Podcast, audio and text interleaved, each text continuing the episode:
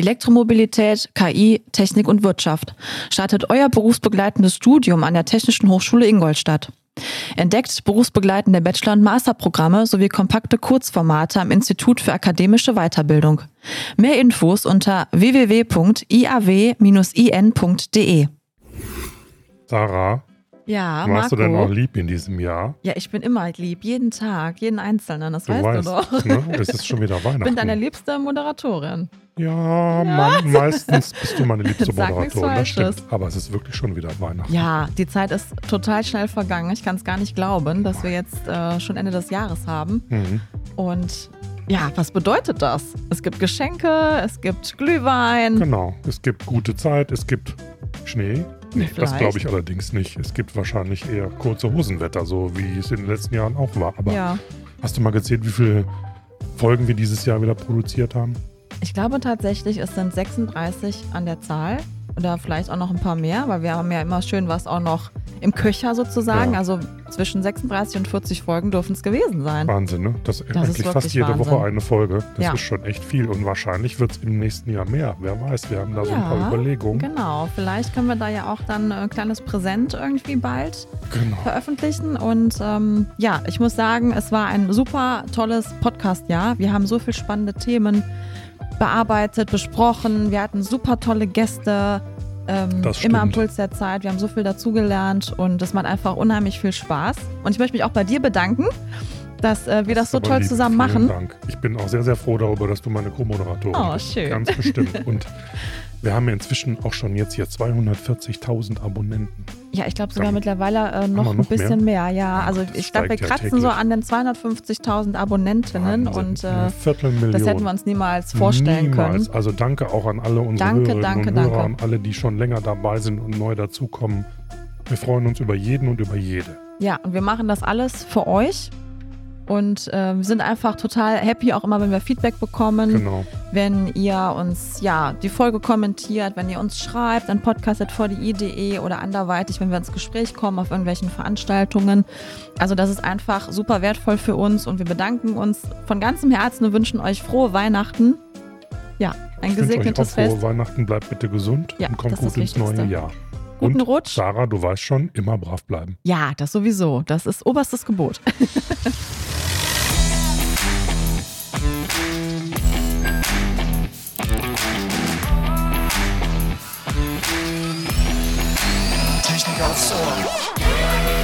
Innovationen auf dem Markt. Wie kann Transfer besser gelingen?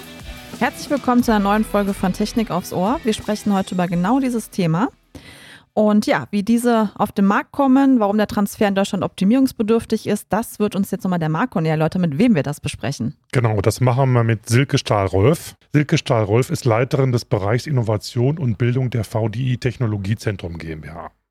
Sie ist Volkswirtin und Expertin für Innovationssysteme. Sie beschäftigt sich insbesondere mit der Frage, wie Innovationen häufiger und schneller in die Anwendung kommen. Dabei richtet sie einen besonderen Blick auf die Frage, wie diese Innovationen dazu beitragen, unsere aktuellen Herausforderungen wie etwa die Di- Digitalisierung oder die Anpassung an den Klimawandel zu bewältigen. Herzlich willkommen, Frau Silke Stahl-Rolf. Danke für die freundliche Einführung. Ja, bitte gerne. Dann legen wir gleich Schön, mal dass los, wir hier heute auch zusammensitzen, genau. Das ist ja auch nicht immer gegeben, aber da freuen wir uns immer sehr, wenn unser Gast dann auch sozusagen bei uns im Studio ist. Ja, bevor wir dann noch tiefer ins Thema einsteigen, wollen wir erstmal ganz allgemein wissen, was genau ist eigentlich eine Innovation und wie definieren Sie den Begriff? Fangen wir mit der Definition an. Ganz einfach. Innovation ist, wenn Neues in die Anwendung kommt. Mhm. Was heißt das denn konkret? Ich denke da auf der einen Seite natürlich an technische Innovationen, technische Neuerungen, aber Innovation ist auch mehr. Es sind auch nicht technische Innovationen, beispielsweise innovative Geschäftsmodelle oder neue Verhaltensweisen, gesellschaftliche Veränderungen. Das alles gehört zum Innovationsbegriff dazu und darüber werden wir heute auch sprechen.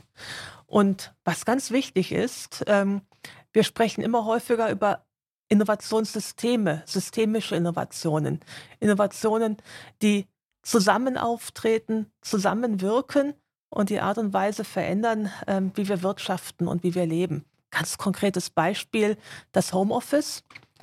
möglich gemacht durch technische Innovationen, aber es ist natürlich viel, viel, viel mehr. Und ich wage zu behaupten, die Arbeit, die wir heute erleben, ist völlig anders als die Arbeit vor drei, vier Jahren. Und der Trend zu vernetztem, dezentralen Arbeiten wird sich fortsetzen. Mhm. Wir sprechen ja im Zusammenhang mit dem Thema Inno äh, Innovation ja auch über den Transfer. Und warum sprechen wir denn bei Innovationen auch über das Thema Transfer? Ja, auch hier wieder eine einfache Definition. Transfer ist letztendlich der Prozess, wie das Neue in die Anwendung kommt, wie es also zu Innovationen kommt. Ja, und warum müssen wir darüber sprechen? Wir haben es in Deutschland und auch weltweit in den letzten Jahren mit einer echten Transferschwäche zu tun.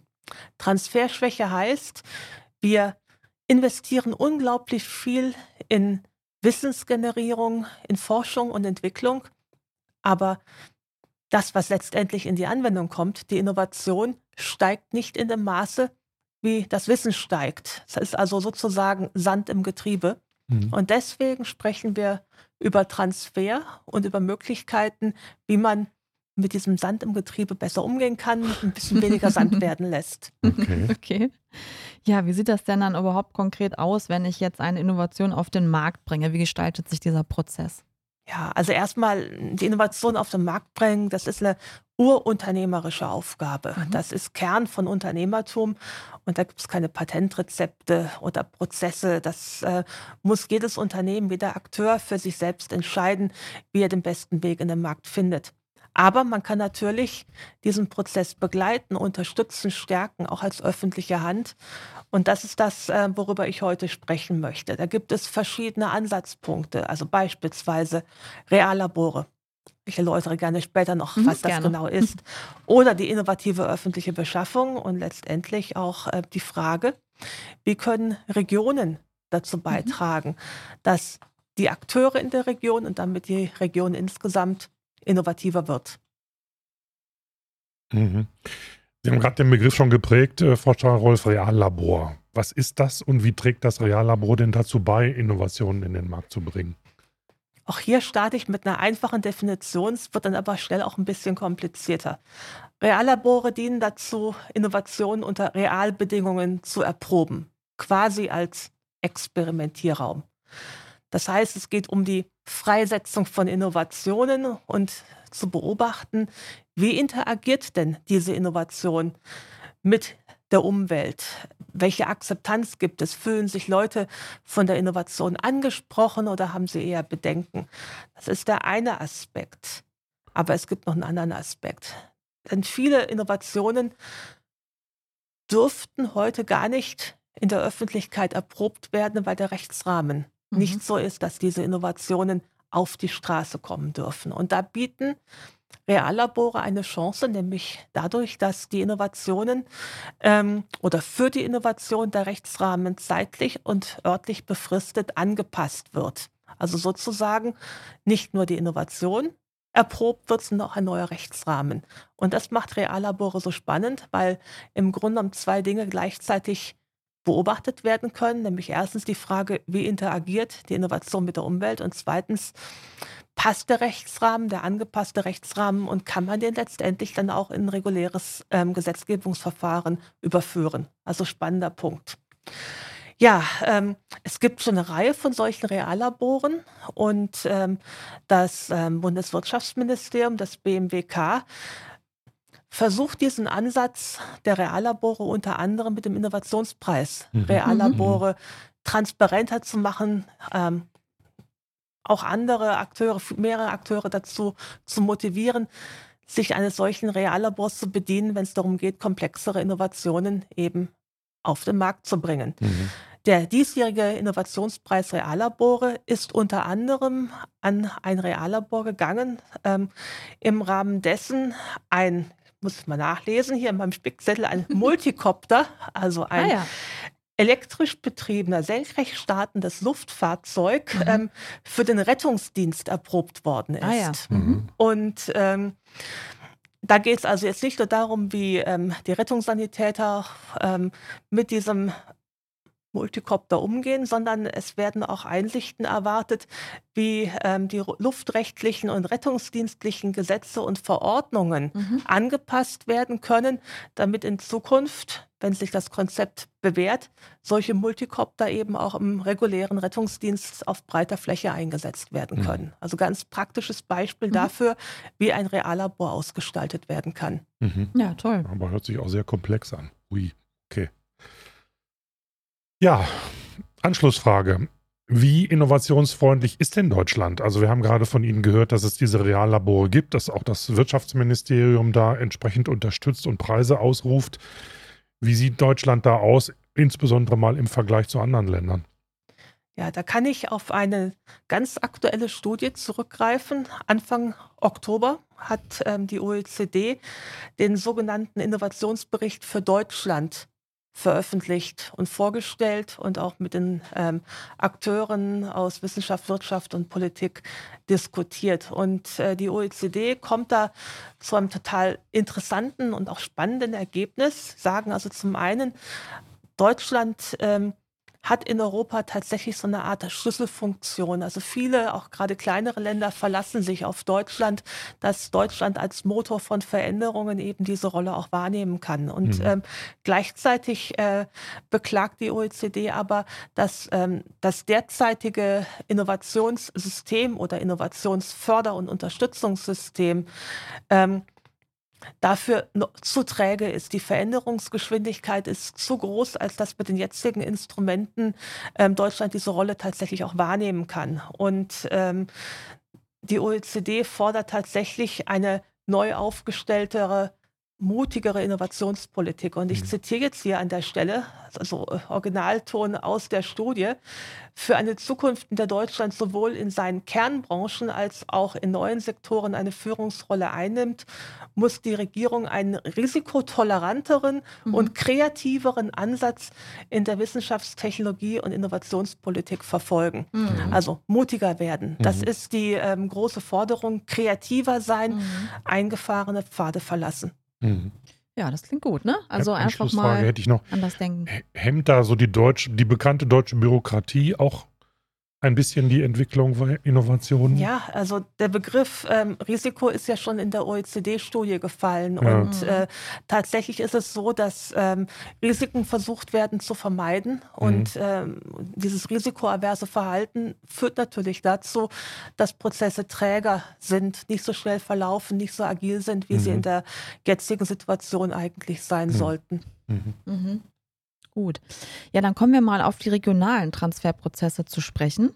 Wie kann eine Region, das hatten wir ja vorhin auch schon im Podcast angesprochen, ähm, ja, innovativer werden, die Innovationskraft nutzen in ihrer Region und wofür auch? Also was wären da so also Beispiele? Und äh, gibt es hier auch Unterschiede in den Regionen, also ländliche Region oder eher Stadt?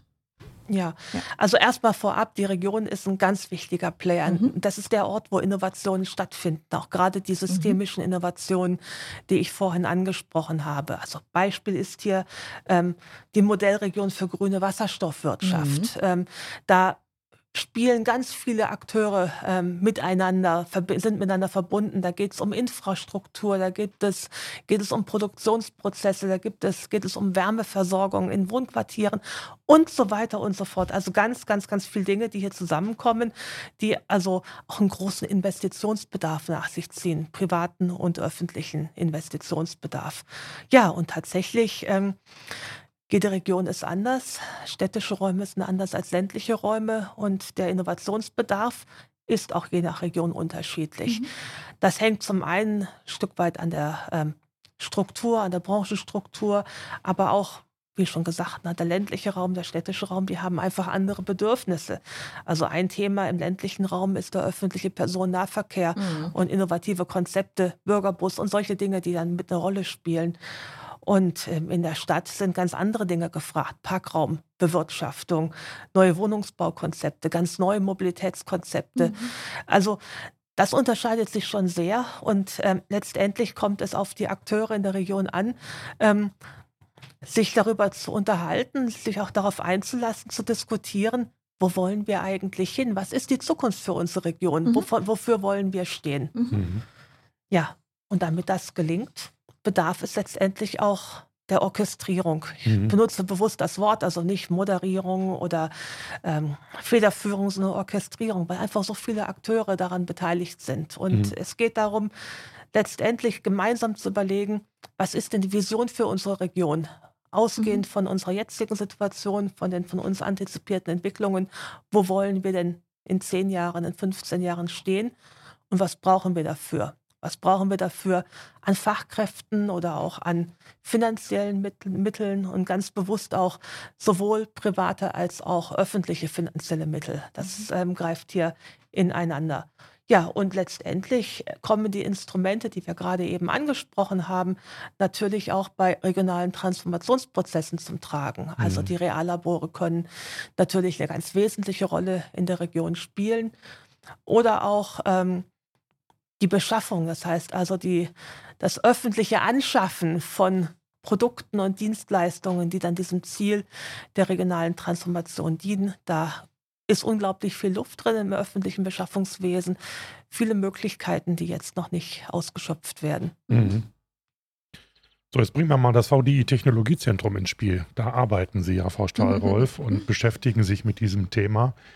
Was kann das TZ, Kurzform von Technologiezentrum, denn hier an, an Hilfestellung leisten? Oder kann es Prozesse gegebenenfalls beschleunigen? Oder sind Sie rein beratend tätig da? Wie kann man sich das vorstellen? Ja, wie Sie wahrscheinlich gemerkt haben, die Dinge, über die ich gesprochen habe, das ist für mich ähm, nicht irgendwie abstrakt, sondern gelebte Praxis und Realität. Und tatsächlich sind wir in diesen Themenfeldern unterwegs. Also beispielsweise beim Thema Reallabore. Ähm, das haben wir konzeptionell mehr oder weniger ab der ersten Stunde zusammen mit dem ähm, Bundeswirtschaftsministerium entwickelt. Äh, Wir haben die Konzeption für den Innovationspreis Reallabore konkretisiert, ähm, das Wettbewerbsverfahren begleitet und umgesetzt und kennen natürlich aus der Perspektive auch vielfältigste Ansätze, ähm, wie Reallabore aufgestellt werden und wie sie funktionieren und was die Gelingensfaktoren sind. Und damit unterstützen wir gerne auch Akteure, die selbst ein Reallabor aufsetzen wollen und äh, beraten diese eben bei der Implementierung von Reallaboren. Ein anderes Thema ist die innovative öffentliche Beschaffung. Ähm, da gibt es ein Kompetenznetzwerk innovative Beschaffung. Da sind wir Teil von, das machen wir mit.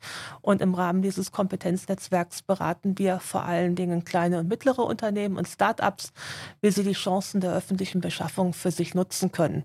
Also auch da ganz konkrete Ratschläge für Unternehmerinnen und Unternehmer, die ähm, mehr wissen wollen, wie die Möglichkeiten der öffentlichen Hand auch für sie nutzbar gemacht werden können. Mhm. Bei Thema öffentliche Beschaffung, jetzt, da fällt mir immer ein, Hauptsache es ist billig. ist, das heute, ist das heute immer noch so oder spielen da auch andere Kriterien eine Rolle, die dann für Beschaffungsmaßnahmen notwendig sind oder zum Tragen kommen? Ja, leider immer noch. Ne? Also Mhm. ist Hauptsache billig, greift immer häufiger. Das ist dieses Thema, das ich vorhin ansprach, dieser ähm, mangelnde Mut zum Risiko. Ne? Mhm. Wenn man ähm, billig beschafft, ist man in Anführungsstrichen auf der, auf der sicheren Seite. Da kann Mhm. äh, keiner einem was vorwerfen. Wenn man innovativ beschafft, naja, dann ist das vielleicht teurer, es kann auch schief gehen und äh, dann ist die öffentliche Hand in der Regel etwas zögerlicher. Aber es gibt da eben Möglichkeiten und Verfahren, das rechtssicher zu gestalten. Deswegen, der Rechtsrahmen ist da, er muss nur ausgenutzt werden. Mhm. Also ist da Bewegung drin, Ja, kann da man ist sagen. Bewegung drin, ganz Das ist ja schon mal gut, ne? Ja. Ja, Ja. Mhm. definitiv. Ja, Stichwort innovative öffentliche Beschaffung. Was ist da schon alles heute sozusagen möglich? Was muss man auch beachten, auch rechtlich? Ja, da gibt es verschiedene Ansatzpunkte. Also ich Mhm. fange mal mit dem einfachsten an. Oftmals ist es so, dass die Beschaffungsstelle die zu beschaffende Leistung ganz genau beschreibt. Das Mhm. heißt also sehr genau aufschreibt, ähm, welche Maße beispielsweise ähm, ein zu beschaffender Tisch haben muss oder bei ähm, Dienstleistungen, Beratungsauftrag beispielsweise, wie viele Workshops durchgeführt werden müssen, wie viele Interviews geführt werden müssen und wie viele Seiten der Abschlussbericht haben darf. Und ähm, das wird deswegen gemacht, damit die Angebote letztendlich vergleichbar sind. Die legt man dann nebeneinander und sagt, na gut, der Preis entscheidet. Aber, das ist ja naheliegend, Innovativität bleibt dabei auf der Strecke. Mhm. Es gibt eine Alternative. Man kann eine sogenannte funktionale Leistungsbeschreibung erstellen. Das heißt, man schreibt auf, was der zu beschaffende Gegenstand können muss oder was man mit der zu beschaffenden Studie erreichen möchte. Und dann sind die Anbieter im Grunde aufgefordert, Konzepte zu entwickeln. Und die können dann natürlich innovative Konzepte entwickeln. Und äh, es liegt nahe, dass man auf diese Art und Weise eben eine ganze Bandbreite von potenziellen Produkten und Dienstleistungen zur Auswahl bekommt. Und letztendlich entscheidet dann ja eine Mischung aus Preis und Mhm. Qualität dessen, was beschafft werden soll. Also das Mhm. ist der erste und ganz einfache Ansatzpunkt. Und äh, ich würde mir persönlich wünschen, dass davon viel mehr umgesetzt werden würde. Das ist also der erste Punkt, der da tatsächlich ähm, eine Rolle spielt. Das zweite ist, dass man die Bedingungen oder die Bewertungsbedingungen so formuliert, dass auch innovative Produkte und Dienstleistungen eine Chance bekommen. Das fängt damit an, dass man beispielsweise Nachhaltigkeitskriterien definiert und sagt, also der, das, der zu beschaffende Gegenstand, der muss um so und so viel Prozent ähm, Material effizienter sein als die Lösung, die aktuell am Markt ist. Oder aber ähm, wir schauen uns das Thema an ähm, Klimaschutz. Ne? Also ähm, die Lösung, die muss energieeffizienter sein. Also Mhm. mit diesen Bedingungen für die Bewertung kann man auch eine ganze Reihe von Dingen ähm, erreichen. Das Mhm. sind sozusagen die einfachen Schritte. Mhm. Gibt, geht auch noch anders, ein bisschen komplizierter und dafür gibt es auch Noch komplizierter. total komplexes Wort, Ja. äh, und zwar ähm, die vorkommerzielle Auf Auftragsvergabe. Ach Ähm, was ist das denn? PCP, Pre-Commercial Procurement, hört Mhm. sich total Ja. kompliziert an. Immerhin schon mal ein Anglizismus. Genau, Klingt genau. schon besser Ja, als ja, die deutsche, definitiv. Und der deutsche äh, Begriff. wird aktuell noch nicht so oft benutzt, aber letztendlich auch ein ganz spannender Ansatz, nämlich dass eine Beschaffungsstelle beschreiben kann, was sie haben möchten, also so ganz ähnlich wie in der ähm, funktionalen Leistungsbeschreibung. Dann aber ähm, potenzielle Bieter aufgefordert sind, ihren Lösungsweg zu skizzieren, der aber noch nicht da ist. Und dann werden diese potenziellen Bieter gefördert, also finanziell dabei unterstützt, ähm, den Ansatz weiterzuentwickeln, weiter zu qualifizieren in verschiedenen Strecken. Das ist also fast sowas wie Projektförderung ähm, durch die öffentliche Hand, aber in diesem Fall eben durch die Beschaffungsstelle. Total spannend. Wir erproben das im Augenblick in Deutschland an verschiedenen Stellen, unter anderem bei der Agentur für Sprunginnovation, wo es eben ein Weg ist, um Innovationsprozesse deutlich zu beschleunigen. Mhm. Naja, also. Aber äh, verzeihen Sie mir den Ausdruck, aber so ein junges Start-up, die sich an solchen Beschaffungsprozessen beteiligen wollen oder da ein Angebot, die sind ja eigentlich ohne professionelle Unterstützung, na, ich will mal gelinde sagen, die tun sich wahrscheinlich schwer, oder? Ja, ich, wobei, also meine Erfahrung ist, es ist auch viel Vorurteil dabei. Mhm. Also wenn das einmal ähm, durchexerziert worden ist und wenn einmal die Erfahrungen gesammelt worden sind, glaube ich, äh, tut sich auch ein junges Unternehmen nicht so schwer. Es ist nur im gewissen Sinne die Eintrittsbarriere, die, die, die Mhm. Hürde, Mhm. sich auf so etwas einzulassen. Ähm, wo natürlich Probleme liegen, da gibt es aber auch Lösungen.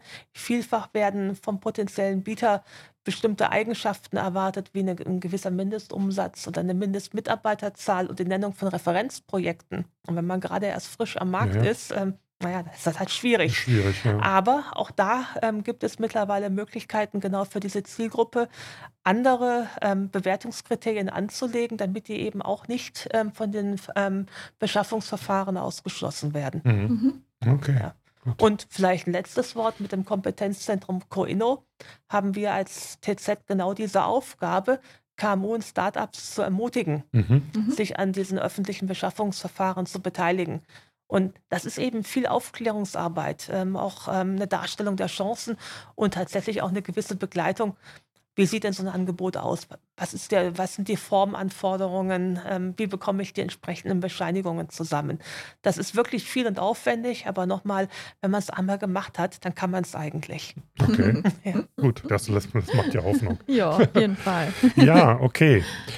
Ja, Frau Stahlrolf, das ist wirklich ein sehr komplexes Thema und wir Mhm. konnten das wahrscheinlich heute auch nur ein bisschen anreißen und mal an der einen oder anderen Stelle ein bisschen tiefer reinblicken. Aber das ist ja eine Reihe, die wir hier machen und die nennt sich ja in zehn Jahren und deswegen stellen wir auch Ihnen hier die Frage, schauen Sie bitte mal in die Glaskugel und wie sieht der perfekte Transferprozess Ihrer Meinung denn nach in zehn Jahren aus? Also perfekter Transferprozess. Das ist, glaube ich, ein ganz hehres, ganz großes Ziel. Ähm, mein Wunsch in zehn Jahren wäre, dass wir mutiger sind, dass wir kreativer sind, mehr ausprobieren und damit also auch besser auf ähm, die nicht weniger werdenden Herausforderungen mhm. reagieren können. Ich denke, in zehn Jahren werden uns Themen wie der Klimawandel immer noch begleiten. Und ich wünsche mir, dass wir bis dahin auch viele gute Lösungen gefunden haben, um ähm, den Klimawandel aufzuhalten und uns selbst auch an den Klimawandel anzupassen. Und die Hoffnung ist natürlich mit kreativen, mutigeren Prozessen auch neuen Herausforderungen besser als bisher, schneller als bisher begegnen zu können. Mhm. Na, dann wollen wir mal hoffen, dass das klappt. Da sind wir gespannt. Und ja, Innovation auf dem Markt, ein komplexes Thema. Absolut. Und wir durften jetzt mal eintauchen in diese ganze Transferwelt. Ich fand das super spannend. Und ja, wer noch mehr dazu erfahren möchte, darf gerne in unsere Shownotes reingucken. Da werden wir dann entsprechende Links hinterlegen. Genau. Und wenn ihr Ideen habt für mhm. Themen, die wir aufgreifen können, dann schickt uns gerne eine Mail an podcast.vdi.de. Wir gucken uns das gerne an. Äh, bitte, bitte teilt unseren Podcast, teilt unsere Links. Also wir brauchen eure Unterstützung und wir freuen uns über jeden, der sich mit uns in Verbindung setzt. Dann, wir bedanken uns bei Dankeschön. unserem Studiogast heute. Endlich mal wieder ein Studiogast, ja, nicht alles schön. nur digital. Danken euch für Ihre Zeit und äh, ja. Bis zum Bis nächsten, zum nächsten Mal. Mal. Dann, ne? Tschüss. Ich bedanke mich auch ganz herzlich für das schöne Gespräch. Bitte. Sehr gerne. Tschüss. Tschüss.